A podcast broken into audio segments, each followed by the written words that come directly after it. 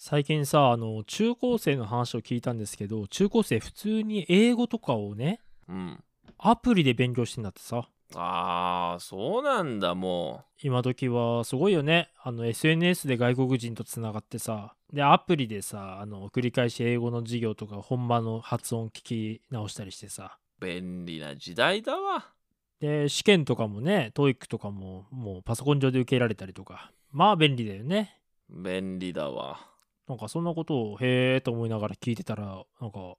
俺の高校時代の英語のなんか勉強をしてたうん恥ずかしい話があって外国人と友達を作ろうみたいなホームページあんのよえー、あ、そんなんあったんだ。そうで俺高校の時外国人の友達と英語を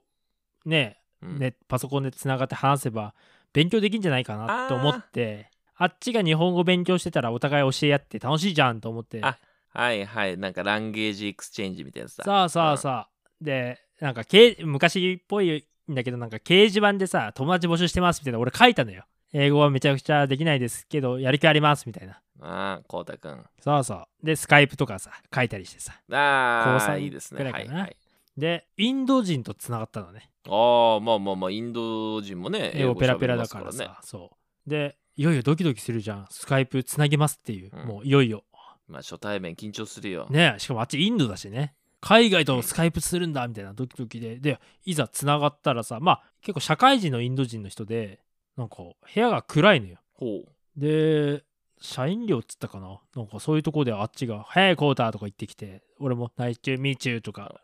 たどたどしくだけど英語でああ会話ー、してまあまあまあまあ、いいいいじゃん、いいじゃんさ。いいじゃん、いいじゃん。 Where are you from?」とかなんかそういうねのもう初初心者英語で何とか簡会話単し、だね。そう何とか会話してたんだけど、うん。もうあっちの英語あっちは英語ペラペラだから俺なんか申し訳なく思ってきたんだけどああこんなんでなんかあっちからしたら幼稚園児とつ話してるような感じなのかなと思ってたんだけどなんかすごい優しく対応してくれて、うん、うんあこれはいいやと思ったんだけど徐々に相手の様子がおかしくなってきて、えどういうことその人やっぱり日本に興味があるのか俺に対してやたら熱量が高いのよ「おいこうた!」みたいな「おい!」って「教うんえてくれよお前の部屋を」とか「見せてくれよあっはっは」とかあれってあのテンション下がるどころかめちゃくちゃ俺に食いついてるくんのよまあまあ、でもノリがいいんじゃないのうんノリがいいのはいいことなんだけどそのうち「おいみんな!」とか言ってあっちのなんか社員寮から友達を呼び始めておい、みんな。そうなんか社員寮ってとこだかおいみらんな多分ね一人うん。部屋じゃないのよ何人かで住んでんのよテンション上がってまさかの仲間召喚そう。で、なんか相手3人ぐらいになっちゃって、3対1なうの。ん。あの、スカイプのちっちゃい画面にインド人3人に対して、うん英語全然喋れない僕が話してて、うでん、そのう ち、なんかその仲間たちもネズミ公式にどんどん話していって、なんか仲間呼んでっ て、いや、なんでだよ。え、だから日本人が珍しいんだと思う。なんだよ、その、おい、日本人と喋れるぜ、みたいな。そうそうそう。こうだって言うんだ、みたいなことを言ってなてん、でだなんか、結果俺11人ぐらいの人と話してんのよ。いや、ライブか、お前。相手11人で、ヘイみたいな、ヘイこうだとか言って、あれがね、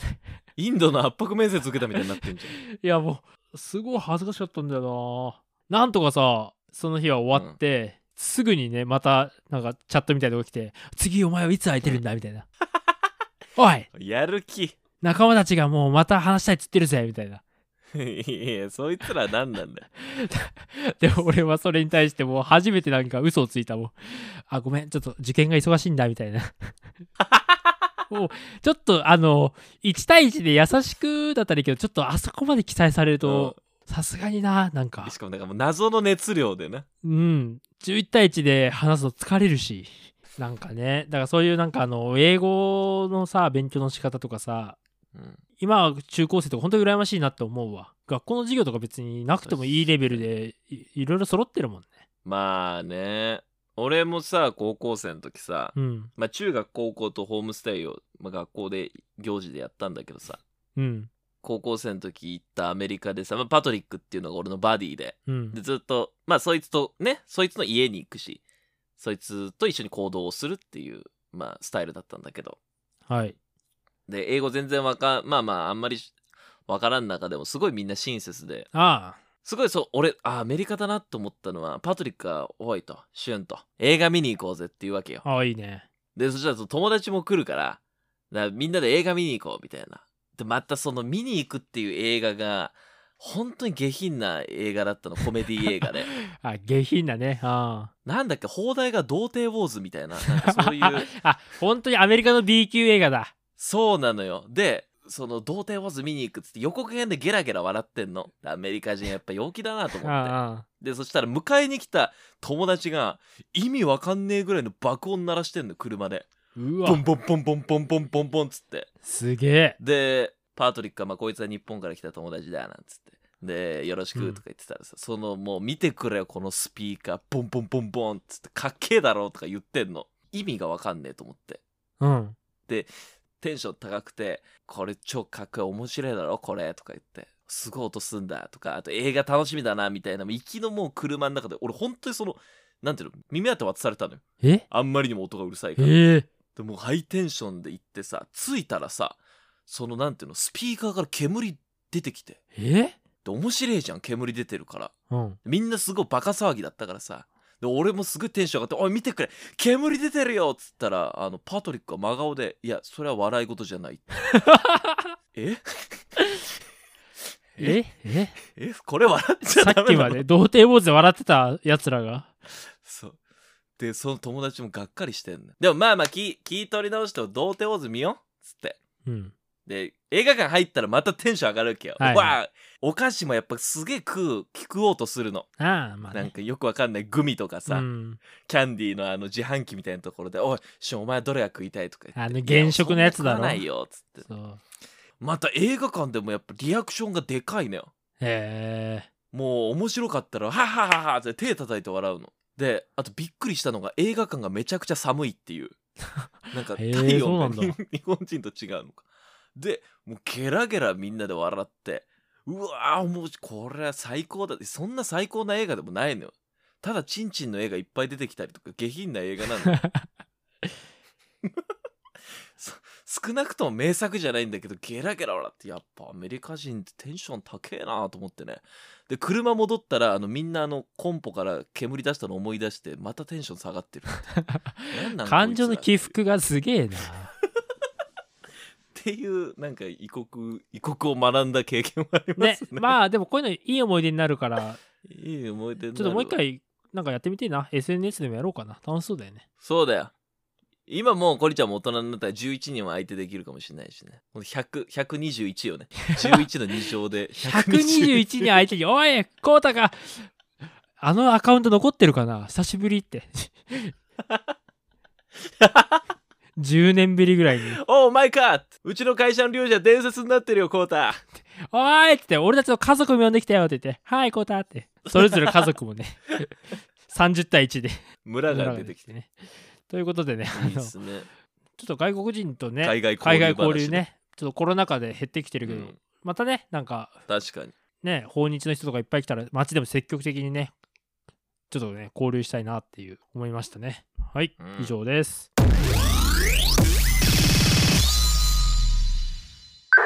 この番組は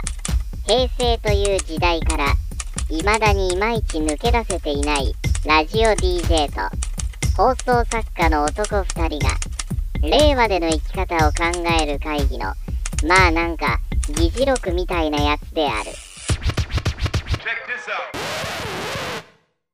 ということで令和の作戦会議 DJ の俊一郎と放送作家のコリちゃんです。お願いします。よろしくお願いしますはい。海外の皆さん聞いてますかこれがジャパニーズファニーポッドキャストだよゲラゲラゲラゲラゲラ。あゲラゲラゲラああれだわ、そうだ。ポッドキャストでさ、スイスで聞いてる人いたよね。 そうなんですよスイスからのアクセスがありましてねえ、面白いよね。アメリカも聞いてくれてるし、台湾もいたし、台面湾白いよね。ドイツ世界中で聞いてくくねえ200カ国目指してね行きたいと思いますんで、皆さんよろしくお願いしますおあのー願いしますこの番組は一個一個議題を持ってきて僕らがああじゃねえかこうじゃねえかいろいろ言うんですけど今週僕から言っていいでしょうかはい、お願いします。まあ軒並みコロナ不況じゃないですけど今マジでやばいよねなんかまたね、で本当にどの業種もさ、20年30年じゃもう最低な状況じゃないですか危機じゃないですかもまあそうです。戦後最悪とかよくね、言われますよ。うなんかその俺の中でもう今コロナ禍はズームズーム社以外は全企業が打撃受けてると思ってるんですけどまあ、スマホゲームとズームしたとこそうだねよ。そんぐらいかな。でわかんないもけど。うん。コリちゃんこの時代でも儲けてる人っつうのはねいるらしいんですよやっぱいるのか。ええそんな人を紹介しているスパはスパでもビズスパフレッシュ記事を見ビつけまズしスたパスフレッシュ。ああ、ネットのやつか。ネットのやつがやっぱりスパはスパでもいろいろあんだなっていう、僕たちだ大好きなスパ。はいこれから紹介する人にまあちょっともしかすると儲けのヒントが隠されてるかもしれないんでしっかり聞いておいていただきたいと思いますよはい、お願いします。あのね今ですねすごいのがエキゾチックアニマル専門店爬虫類クラブっていうあの爬虫類から両生類クモサソリそういった生き物を扱うお店が売り上げめっちゃ伸ばしてんだってへえ。え、なんで、え、コロナ禍にコロナ禍にちょっと爬虫類が伸びてるって知らなかったでしょいや、知らない、知らない。じゃあ今コロナ自粛ですで実家にも帰れません家一人ぼっちっていう一人暮らし世帯多いと思いますよまあ、そうだろうね。そうするとやっぱり生き物を飼いたくなるんですよ触れ合いが欲しくてうーん、それはわかるな。ただ単身犬猫を飼おうかなっていう単身マンションちょっと鳴き声とかでえ NG でしょいや、ほとんどのマンションはペットダメだよね。それがまあ爬虫類だったら許可が下りるっていうマンションも多くてですねあ、はあ、はあ、はあ、はでさらに爬虫類っていうのは毛穴がないですからまず毛の掃除がいらないんですよあ。なるほど。あということは本当だね。アレルギーもないんですよあ、本当だ。毛穴がないから体臭もしないんですよ匂いもしないんですよあ、本当だ。すげえ。改めて言われると、本当だね。散歩とかもいらないでしょ多分うん、ヘビーを散歩してる人見たことないよ。なんでこれ結構いいっていうことで購入の決め手になってるんですって確かにでも爬虫類って可愛いっていう人多いよねうん、なんか女子とかも可愛いっていう人たまにいるわ。うん爬虫類クラブの社長によると今もう人気の種類は売り切れになってでまあそういったコロナでっていう新規のお客さんだけじゃなくて今マニアの需要も増えてんだってマニア層へえ。でなんでかっていうと生き物ってネット販売はできないんですよ直接取引しないといけないんですよまあそりゃそうじゃんはいはい。だから今までは安く買える即売会っていうのでみんな買ってたんだってだけどほらコロナでそうそういうイベント全部中止でしょうん、そうだね。だから愛好家たちもお店で買わなきゃいけないっていう流れになってて業績好調なんと爬虫類クラブ今期は数ヶ月分のボーナスが出る予定っていうことなんですよへえ、儲かってんだ。やろうコリちゃん爬虫類のお店いやいやいや、あそっち か買おうじゃないんだ。やろう、売る方。売る方ですよ儲けをもうもう分かんないイモリとかヤモリとか捕まえてきて売ればいいのか知らないですけどへえ、お前、じゃあ千葉の田んぼ行ってカエル捕まえてこいよ、いっぱ い。俺はちょっと SNS 担当すっからお前がなんでお前、生産なんで、なんで俺が、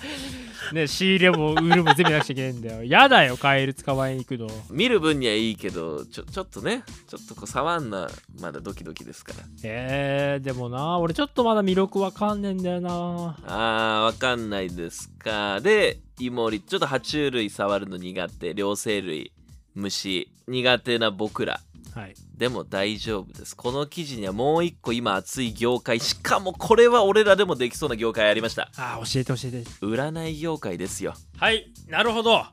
それは、えーなるほどだ。うん、もうこれ聞いただけでもうなんとなく分かったでしょうん、まあ、不安だからでしょ。でただこれ聞いた時にあなるほど占いを受ける人が増えたのかなと思うかもしれない今オンラインそうもそう。あるしね思う思ううん、不安だからね。切り口またちょっと違うんですよあ、違うんだ。実はですね今何が増えてるかっていうとタロット占いを受講する人が増えてんだって始めようとする人そっち。へそっえ。ちまあコロナで在宅の時間が増えたっていうこととかあとまあこれを機に始めようっていう人にはまあ今まで占いやろうかなでもちょっとなっていう人からするといいタイミングだよねうーん、そうだね。確かに確かに。副業 OK な企業も増えてきてるしね。なるほど。ですから今その講師業、ね、教える側がめちゃめちゃ儲かるんだってよはあ。なるほどな。だから僕らがその今からタロットをやろうっていうとまたそれは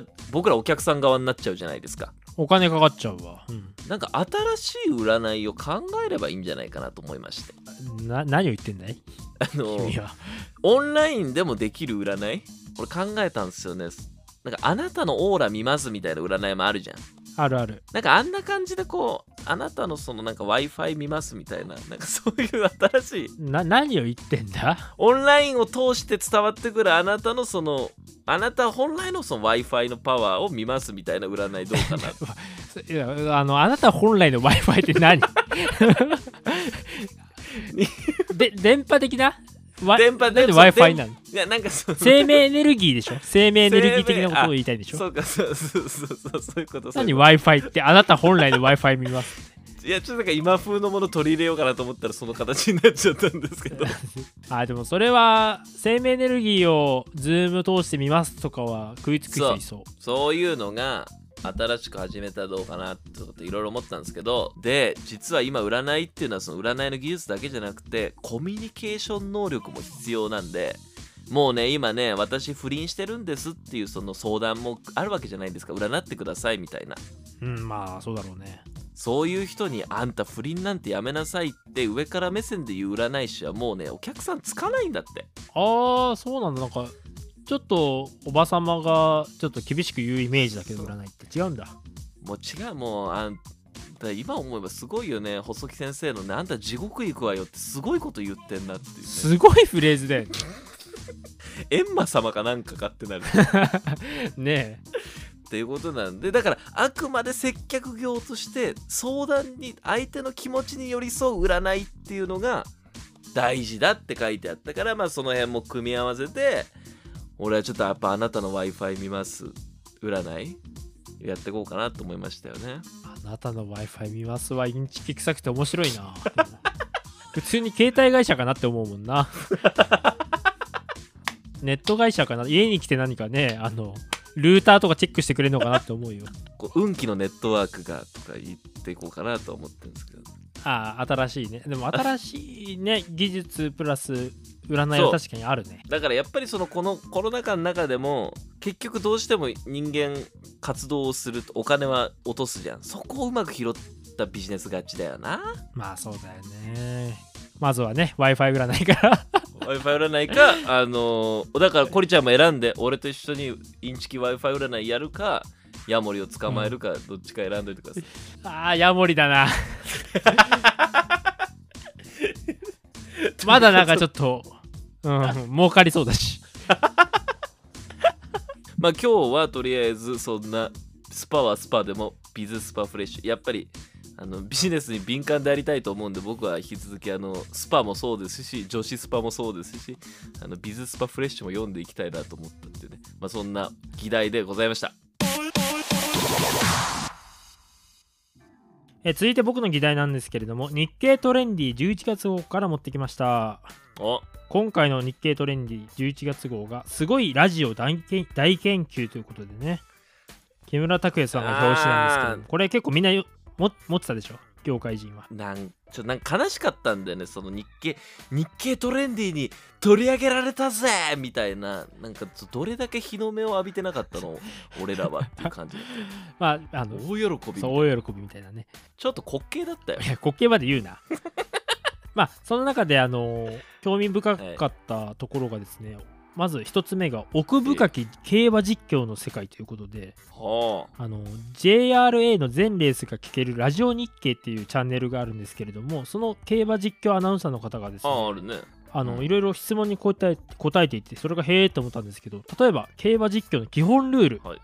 何だと思いますかああ分かった例えば場名はちゃんとこう略さないで頭から最後まで言ってあげるとかそういうことかなあもうほぼ正解ですね全ての出走馬の名前をレース中に一度は必ず言うんだっていくら後ろの方でもあスタートでしくじってもまあでもそうだよね絶対に1回は言わないといけないのかあれそうそして馬の位置取りやレース展開などについては主観的な言い方は避けすごいとか前の方とかああ事実をしっかり伝えるそ離れてうとかなん前からそうだね4番目とか、事実をしっかり伝えるのがラジオだと大事だとへえと思ってねそして実況で大変なことはその日に担当する馬の例えば基本6レースの馬の名前を全て覚えるだからね10とか18とかいるんでしょ競馬っていやそうで18頭立てなんてざらだいかよら6レースだから8610100以上の馬を全て覚えるとでしかもだってさ 1200m とかスピードレースだからさえー、っとあの馬はえー、っとこれかそうとか言ってたらもそうの通りレース終わっちゃうからねでその覚えるためにあの手書きの手書きで馬の絵を描く人とかいろいろねそれぞれ工夫してんだってさあの勝負服とさあさあさジョあッキーの勝負服とめんことかマスクの色とかねうやるやるうんうわ